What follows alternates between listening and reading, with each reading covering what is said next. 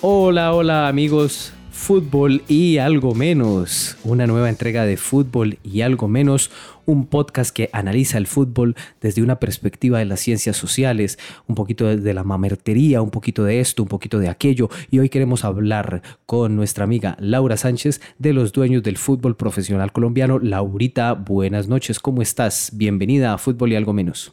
Buenas noches, mi Amix. Muy, muy bien. Vacunada. Por fin completo mi esquema de vacunación, así que lista como nunca. Qué bueno, bienvenida al grupo de los vacunados. Como yo soy un ciudadano que se aproxima a la tercera edad, pues yo ya estoy vacunado desde hace rato. Yo creo que yo ya estoy para la, tercera dosis. Estoy para la tercera dosis, entonces en cuanto al Ministerio de la Orden, yo voy a hacer la fila y a mí que me pongan lo que tengan. Yo me dejo poner cualquier agua de coco guatemalteca que traigan no importa, yo me pongo la que sea, que tenga efectos secundarios, no importa, ¿qué me va a pasar? Se me va a caer el pelo, ya se me cayó, no pasa nada. Si reciben botellas destapadas en los bares, ahora van a poner a, a, de acuerdo. hacerle problema a una vacuna imposible. De acuerdo, de acuerdo. Entonces vamos a hablar en esta oportunidad de los dueños del fútbol profesional colombiano. A ver, Estamos en un Estado social de derecho de acuerdo con la constitución política colombiana. Ahora, si uno se adentra en el fútbol profesional colombiano como el deporte más popular del país, pues ahí no va a encontrar nada de Estado, nada de social, nada de derecho ni nada democrático. Lo que encuentra uno ahí son unos capitales malo bien habidos, pues no nos consta y no nos quiere constar porque acá que le consten a uno en el país pues es peligroso, pero venimos a ofrecerle a nuestros eh, oyentes unas categorías de los dueños del FPC digamos que en esa fauna de los magnates, de los mecenas del fútbol profesional colombiano, hay de todo. Hay de todo, hay para darle gusto, diría Ricardo Borrego, a grandes y chicos. Laurita, ¿cómo le vamos a presentar esto a nuestra gente, a nuestra audiencia? Bueno, partiendo de que todos, toda esta gente son empresarios y que los clubes son empresas, ¿no? O sea, acá nos toca despojarnos de los sentimentalismos y del sentido comunitario que nos reúne alrededor de unos colores y un equipo de fútbol.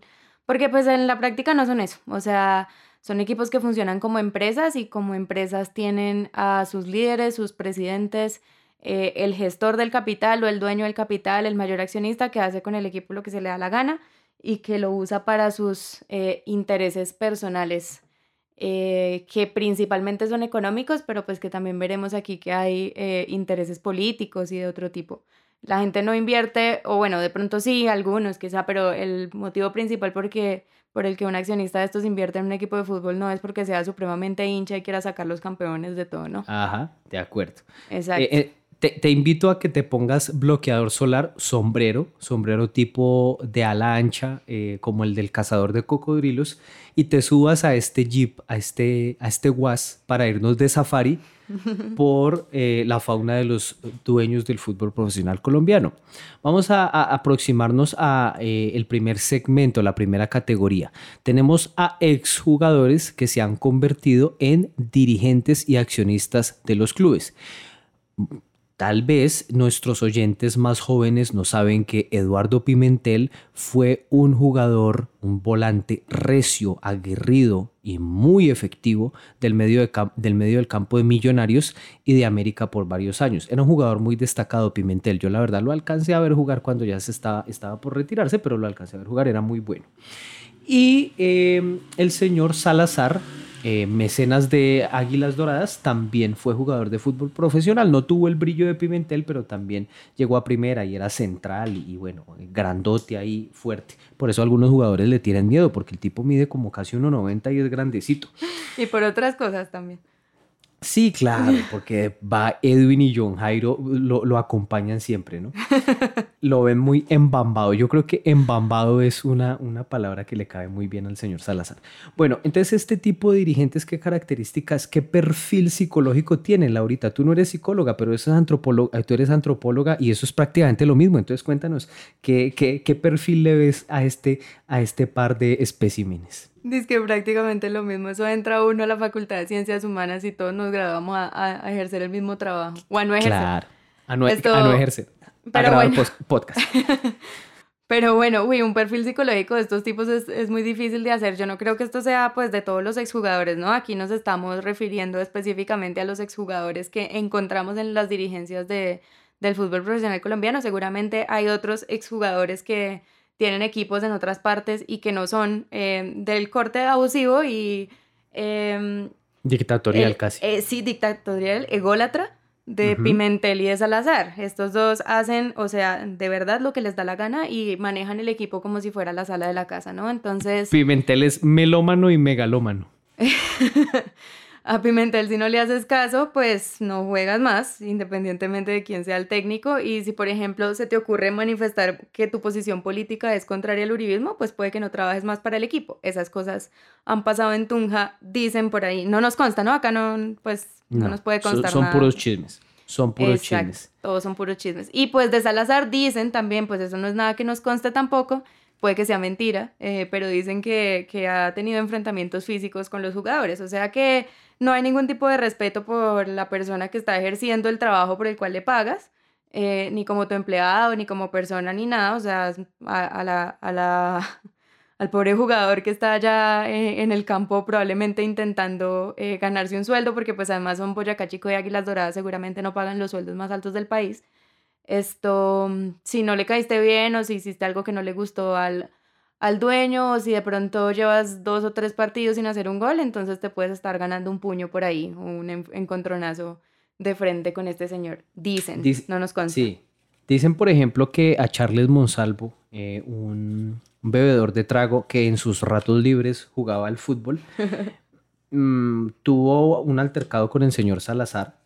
Porque pues Charles Monsalvo, digamos, eh, es, es gran bebedor, pero mal goleador o regular, mediocre goleador. Y, y, pues Salazar mm, se le plantó y parece que se iban a ir a las manos y todo esto.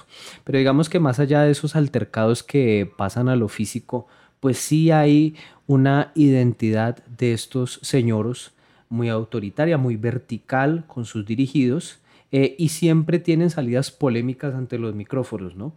Mm, son, son personas que obedecen a ese arquetipo patriarcal y, de capataz, de aquí mando yo y aquí se hace lo que yo diga.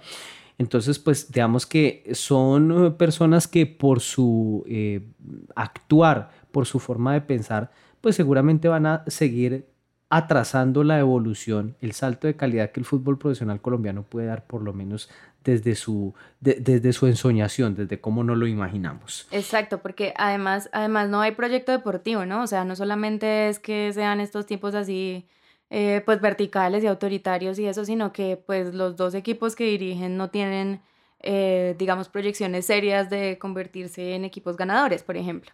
Entonces, eh, pues eso quiere... Sí, son fincas. Eso viene la, la, competitividad bastante del torneo. Y por eso en parte también tenemos este fútbol, pues, de tan altísima calidad, ¿no? Perdón, te interrumpí. ¿Qué, estabas diciendo? No, no, no. Que, que digamos que es entonces, esos son los rasgos que encontramos en esta primera categoría que visitamos, la de los exjugadores. Como tú decías, es probable incluso que en la dirigencia de otros equipos haya exjugadores eh, yo recuerdo Marulanda, creo que está ahí en Nacional. Eh, pues eh, el Marulo, no sé si es el Marulo Marulanda. Qué, gran apodo Marulo Marulanda. le puso el apodo el mismo que puso el nombre de la capital de Managua, Nicaragua, donde yo me enamoré. esto, pero, pero este es el corte que tienen Pimentel y Salazar. dos tipos de una accionar casi que prehomínido. Sigamos con Char y Camargo. Qué dupla de viejitos tiernos, qué, qué, dupla de, abuelitos bonachones que, llevan a los, a los nietos a chupar paleta Drácula al parque, ¿no? Char, y Camargo. Hablemos un poquito. Sí.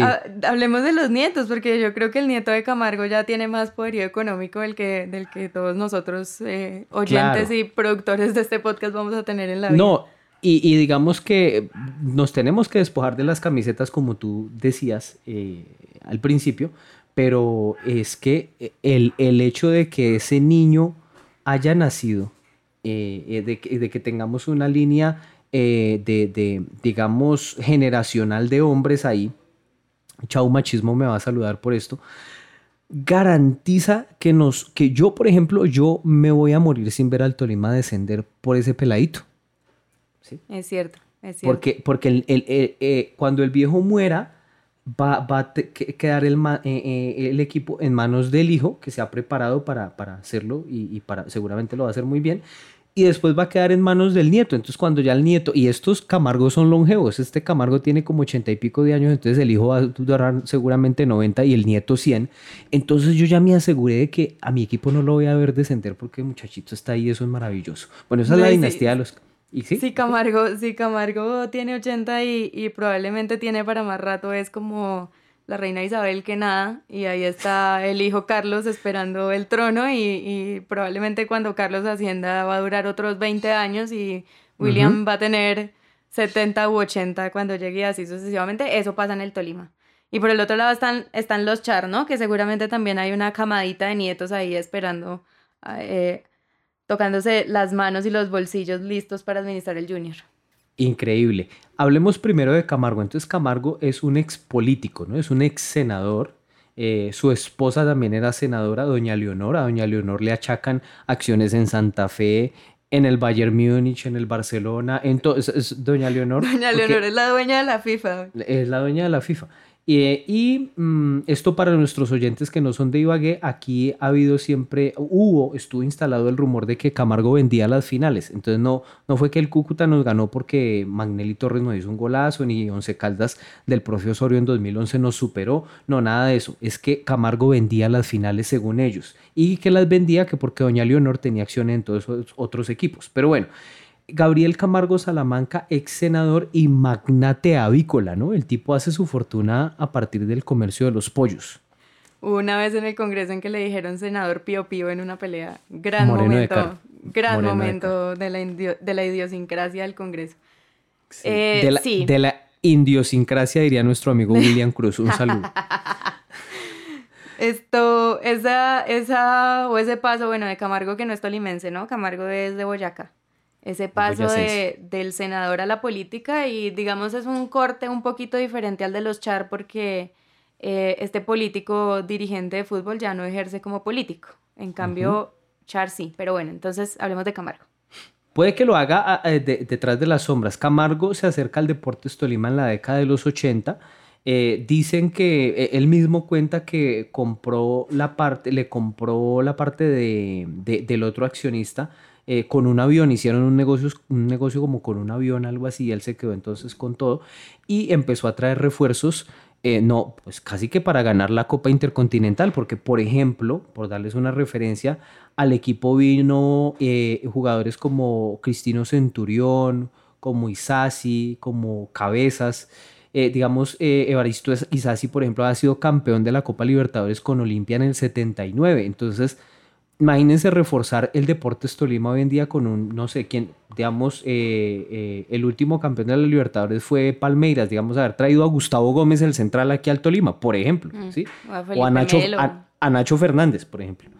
Entonces, pues así era la cosa en, en, su momento. No sabemos, no nos consta ni nos quiere constar si hay también, eh, aparte de la plata de los pollos, había plata de otra cosa, pero pues no, no, pues no sé, ¿no? No, nos consta, ¿no? No, no nos consta y no nos, o sea, no podemos hacer ese tipo de afirmaciones, pero podemos decir, por ejemplo, que el dueño de la Unión Magdalena está en la cárcel por narcotráfico. Pues cosas que han pasado en el fútbol colombiano, que no queremos decir que haya sido así, pero que de pronto puede ser que haya sido así.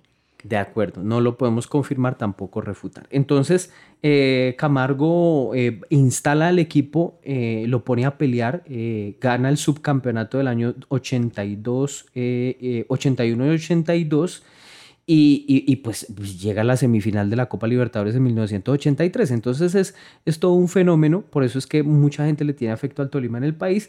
Eh, y, actualmente entonces eh, sigue ejerciendo, sigue, eh, atención Ricardo Rego, tomando las riendas del equipo. Y, y, pues digamos que obtiene los mayores réditos a partir de la venta de jugadores. Ha vendido, por ejemplo, a Chará, a Ibargüen, a Uribe, a, Barrios. Campas, a Wilmar Barrios y a Sebastián Villa. A todos esos jugadores los vendió por más de 2 millones de dólares. A Gordillo hace eh, poquito lo vendió también. A, Franco Faustino Arizala en su momento también se lo vendió al Pachuca pues, por buen dinero. Entonces, claro, la venta sucesiva de jugadores le ha permitido, digamos que proyectar el equipo, construirle una sede y pues mm, aspirar a que la, institución tenga un proyecto por lo menos de, vender jugadores y de tratar de pelear eh, campeonatos.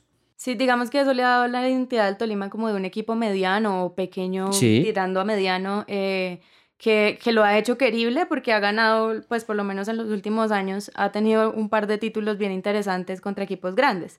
Entonces, eso, eso y sumado pues a la gente que se acuerda, por ejemplo, eh, del Tolima de los ochentas, eh, esa como esa, no sé, reunión alrededor del equipo, sí, como de, de que sin importar de qué equipo eres hincha, pues te gusta el Tolima y lo apoyas y está, eso creo que se ha consolidado, pero pues el proyecto, digamos, eh, económico del Tolima eh, siempre ha sido la venta de los jugadores y no em, como el fortalecimiento del fútbol del equipo, sí, digamos, no es un equipo al que los jugadores aspiran retirarse, por decir algo. Sino es, eh, más bien es visto como la plataforma para saltar. La plataforma para pasar a, Junior, a, Nacional o a un equipo a de, México. de Arabia. o a México o a Argentina. Últimamente pues, eh, ha vendido a Argentina a Camargo. Esto, pero entonces, em, sí, digamos, esa es como la identidad del equipo. No es Envigado porque no es un equipo formador tampoco, eh, no, es, no. es su fuerte aunque la cantera ha sacado, pues, por ejemplo, a Wilmar Barrios y a Sebastián Villa, dos eh, grandes golpeadores de mujeres. Esto, mm, grandes jugadores de fútbol también. Bueno, Barrios, Villa mm, es un albornoz fundamentado. Villa, es un correlón. Ajá, eh, sí. Ajá, como Albornoz eh, también, que también es de la cantera. Pero, por ejemplo, sacó a, Hamilton Campas. Entonces hay algunas, algunos jugadores que han salido de la cantera, pero pues el proyecto igual no es formador tampoco. Es recoger algunos jugadores, tratar de potenciar a los mejores y venderlos y, digamos, eh, conseguir algunos éxitos locales. Fue a Char, tío Char, tío Char en, en la costa, digamos, el apellido Char, la, letra Che, que, es tan poderosa, tan nuestra, eh, ese fonema Ch, ¿cierto? Eh, pues la, la hizo, la encumbró Roberto Gómez Bolaños con toda su saga de comedia, Chespirito, el Doctor Chapatín, el Chompiras, el Chavo, el Chapulín Colorado, todo eso. Pero la letra Che también es muy poderosa en la costa, porque eh, eh, eh, todo lo que, char, todo lo que suene char, eso ahí hay plata. Ahí hay plata y ahí hay poder político. Aquí nos estamos enfrentando con una, con una dinastía de hombres y empresarios y políticos muy fuertes, ¿no? El que se atreva a pelearle o a discutirle algo a los chara es porque, pues no sé, seguramente mucho tiempo libre tiene. Tremendo, yo creo que uno va para la costa y después de Barranca todo eso es de los char. Así como cuando uno, cuando uno salía de Ibagué y le decían todo esto es de los Lacerna. Todo allá es, de los Lacerna. Allá es todo eso es de los char. Pero todo es todo. Un, un, saludo a Dorotea Lacerna y a su hija. pero todo es todo, todo es todo. O sea, la costa atlántica, pues Barranquilla es, digamos, el epicentro, pero la costa atlántica tiene una enorme eh, influencia de los char a nivel político y a nivel económico y a nivel deportivo. Son los dueños de eh, Supertiendas eh, Olímpica y la emisora y Olímpica. Y muchas otras empresas. Y digamos que han encontrado en el Junior de Barranquilla no solamente una oportunidad de inversión, Sonea vendedor de Herbalife, sino una eh, plataforma política para poder apalancar sus aspiraciones en el Senado y muy seguramente pronto a la presidencia, eh, porque como que cada vez que se necesitaban los votos, entonces abrían la chequera, traían un jugador de renombre y aumentaban los decibeles de la emoción del barranquillero y el barranquillero emocionado, si te celebra una estrella falsa, pues te vota por cualquier candidato que tú le pongas ahí en el tarjetón. Además que hoy en día, pues el Unión Magdalena y el Real Cartagena, que de pronto son los otros dos equipos fuertes de la costa atlántica, eh, en términos de tradición, pues no están para competir. valen monda. Exacto, entonces el Junior es el que recoge la identidad de la costa y pues Jaguares es un equipo muy nuevo, ¿no? Entonces no hay como esa, eh, sí, no sé, esa identificación como si de pronto con el Junior. Eh, y pues yo no sé qué tan útil fue eso. O sea, ha traído unos fichajes de verdad que yo, yo siento que me soñé que Matías Fernández jugó en el Junior. Sí, es una cosa que, que es increíble, increíble, que haya ocurrido. Pues jugó es un decir, ¿no? Porque pues estuvo como 20 minutos en la cancha. Los robó. los robó. Muy bien por Matías. Mira, mira que robar un banquero, imagínate. Eh, esto, mira que yo la verdad pensé que cuando llegó Matías Fernández y el plantel que armó el Junior, yo la verdad pensé que iban a pelear la Libertadores de 2000. ¿Esa fue como la de 2018 o la de 2017? 2019, sí, no, 2018 creo. Creo que 2018, sí, porque termina jugando la, la final de la Sudamericana porque quedaron eliminados. Bueno, entonces em, yo, porque yo decía, bueno, es que eh, eh, pusieron a Luis Fernando Suárez, eh, que era un técnico mundialista, gran inversión. Entonces estaban repitiendo un poquito la fórmula de, de, Atlético Nacional, ¿no? Digamos, un dominio sostenido en títulos locales, la conformación de un muy buen plantel y la llegada de un técnico de recorrido de experiencia y mundialista que terminó como que coronando eso con la Libertadores de 2016, Atlético Nacional. Y Junior estaba repitiendo una fórmula parecida, pero pues bueno, le alcanzó hasta la semifinal de la, ah, perdón, hasta la final de la, Sudamericana y ahí, y ahí Harlan, Harlan pues no, no pudo anotar el penal y Teo se escondió, ¿no? Porque Teo no pudo patear el penal. ¿Qué momento? ¿Qué momento? Mm, sí.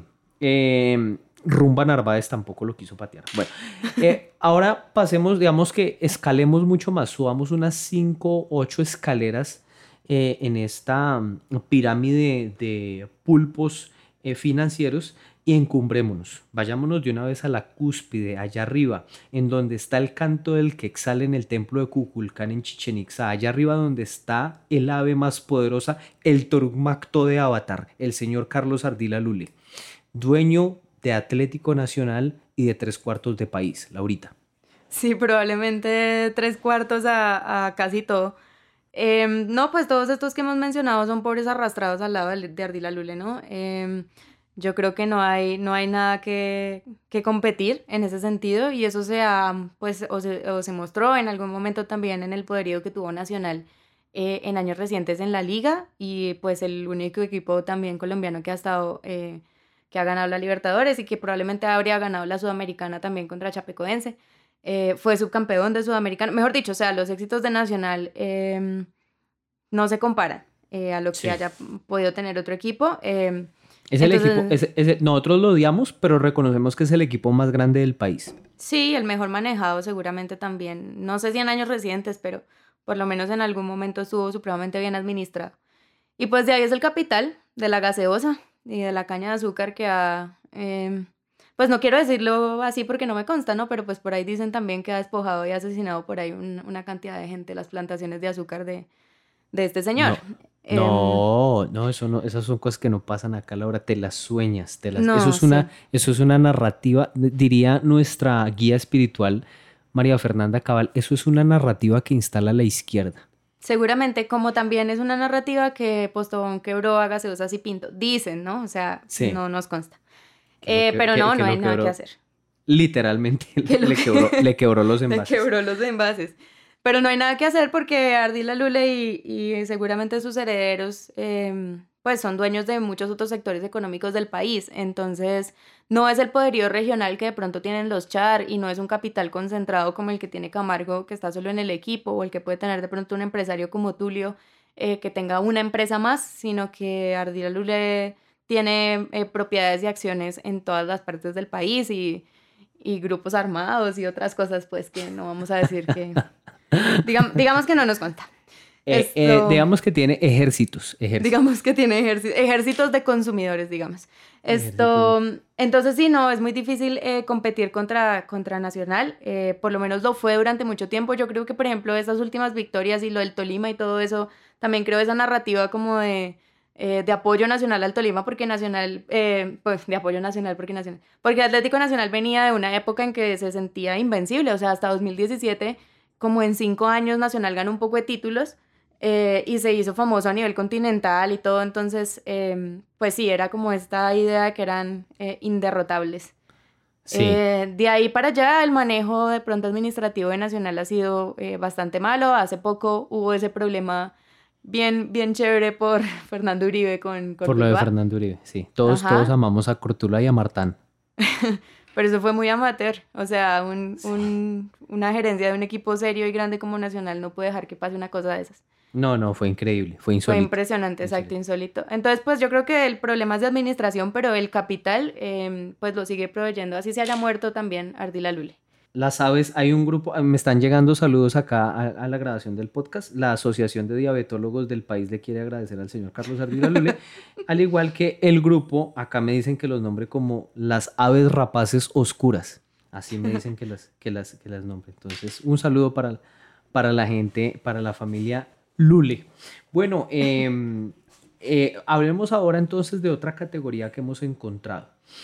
Eh, los empresarios digamos, que tienen uno que otro negocio, no tienen el poderío político de los Camargo, ni mucho menos de los Char, tampoco la chequera de Ardila Lule, pero que sí son empresarios respetables eh, desde lo económico, desde lo financiero, que tienen muchísimo capital invertido en, en, sus, en sus firmas. No son tan grandes, pero han llegado también al fútbol profesional colombiano. Tulio Gómez en el América y César Pastrana en el, Independiente Santa Fe. Entonces César Pastrana, eh, dueño de Caterpillar, eh, pues llega a, invertir y a adueñarse prácticamente de las decisiones administrativas y deportivas de Independiente Santa Fe y Tulio Gómez hace lo mismo en el América. Con Tulio Gómez hay algo particular. Nos, vamos a escuchar, a, eh, perdón, a excusar con la gente de Santa Fe, con los 27 hinchas de Santa Fe, que pues vamos a hablar más de Tulio porque Tulio es más taquillero. Eh, a Tulio le achacan todo lo humano y lo divino que pasa en el América de Cali. Si Juan Carlos Osorio se toma un vodka de más, es culpa de Tulio. ¿Por qué le, por qué le achacan todas las culpas a Tulio, Laura? Yo no sé, a mí me llama mucho la atención esa como ese discurso construido en su contra, ¿no? Porque de todas formas sigue habiendo una dependencia grandísima del América con Tulio. Em, Total. Y, y, pues está también eh, fundamentada en un resentimiento grande que Tulio tenía el equipo eh, pues en la B y lo tuvo muchísimo tiempo aguantando la B y bueno, se creaban todas estas em, teorías de que el América con la, con la chequera de este man porque no ascendía y de que entonces se, metía con... Em, ¿Te acuerdas esa vez que cambiaron el formato de ascenso y entonces dijeron que era todo para que ascendiera la América y no ascendieron? Y no ascendieron. Llevaron al Chiqui, llevaron al Chiqui García para que los ascendiera. Y era un formato así que los favorecía tremendamente y se quedaron afuera, increíble. Para, para subir, llevaron a un tipo de 1.50. Dios mío, qué chiste, por Dios. Acaba de morir el humor. Esto. Entonces, em, o sea, sigue ocurriendo, no solamente, eh, digamos, en, el tema de la B, sino que la América ascendió y todavía sigue habiendo esta idea de que Tulio es el causante de todos sus males. Eh, gane o pierda, todo es culpa de Tulio y, y es, es, muy llamativo eso, a mí me parece muy, muy llamativo. Además que Tulio pues es taquillero y le encanta hablar de cosas polémicas y le encanta usar el Twitter. Le gusta la pantalla, sí. Sí, y le, pone ahí en, ah. le pone a James en Twitter que venga a la América y cosas de eso. A, Tulio, a Tulio le gustaría estar en un reality. Yo me lo imagino que en Masterchef Celebrity lo van a llamar dentro de poco a Tulio. Para Pero sabes que, sabes que a mí me parece que Pastrana también le gusta la pantalla. Sí, fue, el que, fue, fue el que dijo que eran 14 mil hinchas nomás, ¿no? Sí, una cosa así, o que, bueno, que iba a subir Monserrate de rodillas y ganaban la Sudamericana, no me acuerdo qué. Esto, pero bueno, el, proyecto, el proyecto perdón, deportivo de Pastrana en algún momento sí llegó a tener mucho éxito. El América no ha podido todavía internacionalmente posicionarse después del ascenso, en cambio Santa Fe sí logró una decente Copa Sudamericana jugando horrible, como pues, no sé, como Santa Fe, y contra un huracán horrible y ese partido fue un dolor de ojos, pero pues quedaron campeones, ¿no? Y para finalizar ya, eh, casi eh, con el podcast, eh, vamos a cerrar, vamos a cerrar con broche de oro, a ponerle la cereza al postre, a, probar la guinda del pastel. Dios mío. El gitano cadena, el gitano cadena.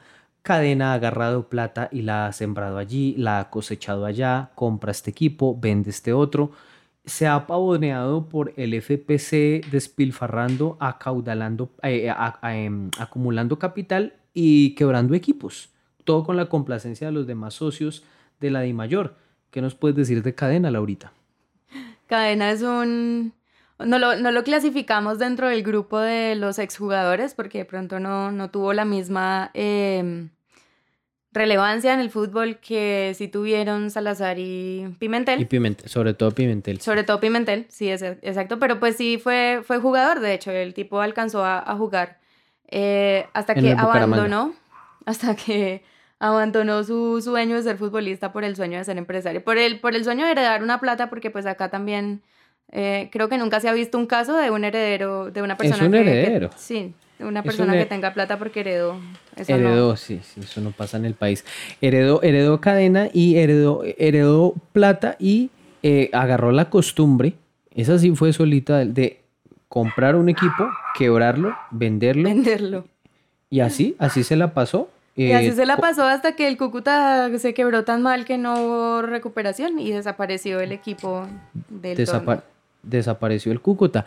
Entonces, con el Gitano Cadena queremos cerrar esta entrega de fútbol y algo menos. Hemos hecho un análisis psicológico por una antropóloga de los, eh, de, los dueños del fútbol profesional colombiano y les queremos agradecer su amable sintonía. Nos veremos en una próxima entrega de fútbol y algo menos. Laurita, muchas gracias. Amix, gracias a ti. Un saludo a quienes nos escuchan. Por ahí teníamos un una solicitud de saludo. Em, por favor, adicional a, adicional a la del comité de diabetólogos y como de las aves rapas, las aves rapaces oscuras. Dios mío. Esto a... Germán, a Germán que nos pidió saludo por Twitter el otro día, Germán Pérez. Eh, Germán, un saludo a Germancho, gran amigo, gran amigo. Germán. Sí, y, a, y a Dani Ramírez que siempre nos escucha y nos tienen que aguantar que saludemos a otra gente. Te queremos, Ramito. De acuerdo. Bueno, un abrazo a todos, cuídense mucho, chao.